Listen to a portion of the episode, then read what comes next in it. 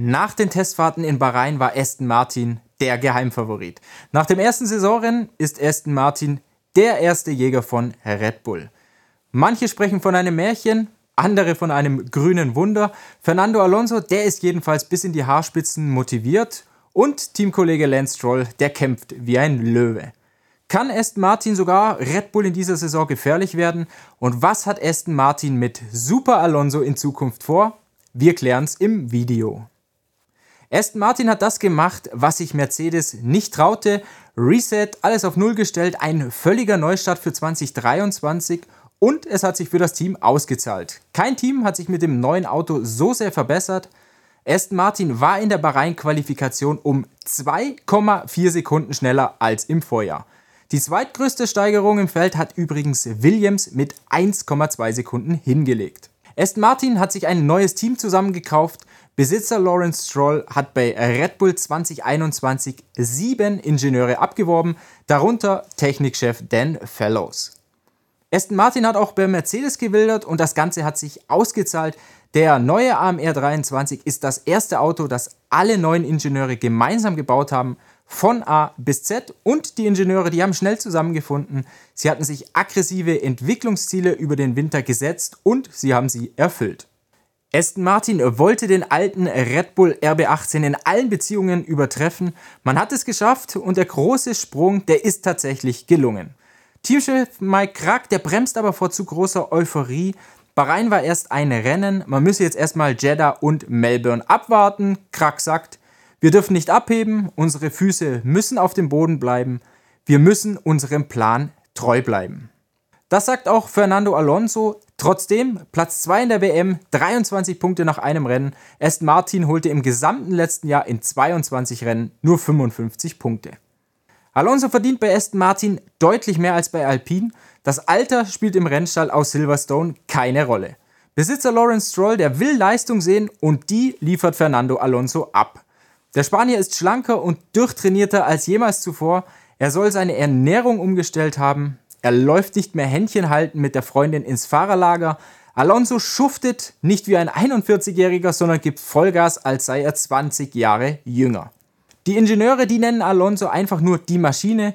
Teamchef Mike Krack, der sagt einfach nur Wow, sobald er an Alonso denkt. Der Ex-Weltmeister ist immer noch einer der besten Rennfahrer im Feld. Er fährt seine 20. Formel 1-Saison und er hat mit 357 Grand Prix die meisten überhaupt auf dem Buckel. Alonso ist mit seiner Rennintelligenz ein Stratege im Cockpit.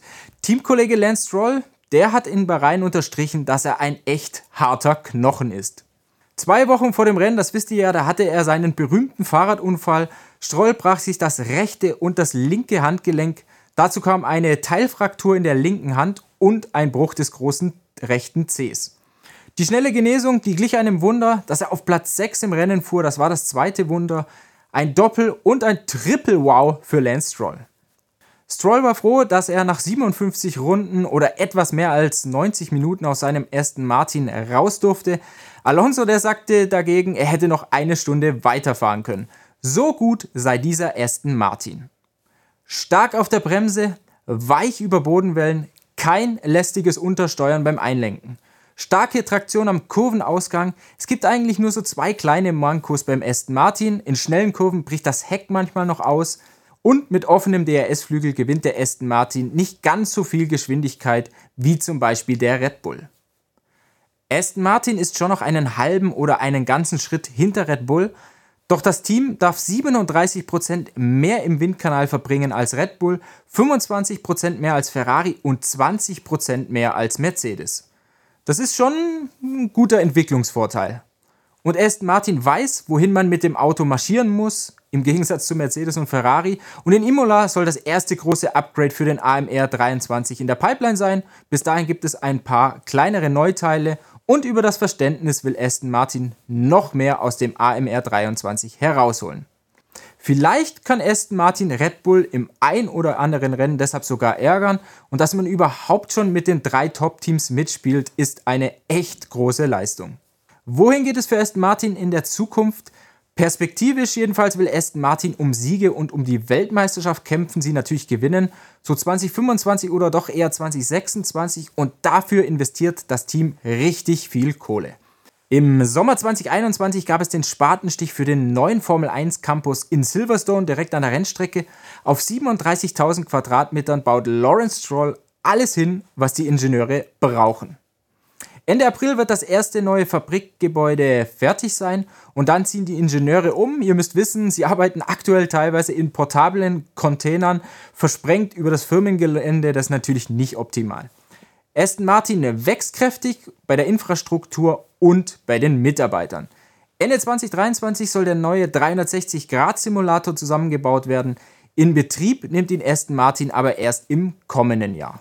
Ein neuer Windkanal, der soll Ende 2024 fertig sein. Bis jetzt mietet sich Aston Martin bei Mercedes ein und den Windkanal in Brackley, den darf das Team von Freitag bis Sonntag nutzen. Unter der Woche ist dann das Werksteam, also Mercedes, selbst dran. Der Windkanal von Mercedes, der ist zwar super, State of the Art, aber Aston Martin muss ihn jedes Mal erst für sich neu einrichten, mit Daten füttern und ihn kalibrieren. Das Ganze kostet Zeit, geht auf die Ressourcen und der Betrag für die Windkanalmiete, dem wird dem Team auch noch vom Budget Cap abgezogen. Unabhängigkeit wäre in dem Fall besser und da versucht sich Aston Martin langsam hinzuentwickeln. Aston Martin hat sich fest vorgenommen, auf das Level der Top-Teams der Formel 1 zu kommen. Deshalb rüstet man auch bei der Belegschaft auf, wie ich vorher gesagt hatte. Als Stroll das Team 2018 kaufte, gab es etwa 500 Angestellte. Auf 800 will Aston Martin in etwa wachsen. Mehr Leute, bessere Werkzeuge, kürzere Wege in der Fabrik, durch die Fabrik, bessere Kommunikation, bessere Ergebnisse. Aston Martin will Schritt für Schritt nach vorne kommen. Und wie lange fährt Super Alonso? Der hat in Bahrain gescherzt, noch so 8 bis 10 Jahre wird es sich schon noch geben. Aktuell ist Alonso 41 Jahre und nur mal so, Juan Manuel Fangio ist mit 46 Jahren, einem Monat und elf Tagen der älteste Weltmeister der Formel 1-Geschichte. Mal sehen, ob Alonso versucht, diesen Rekord zu brechen.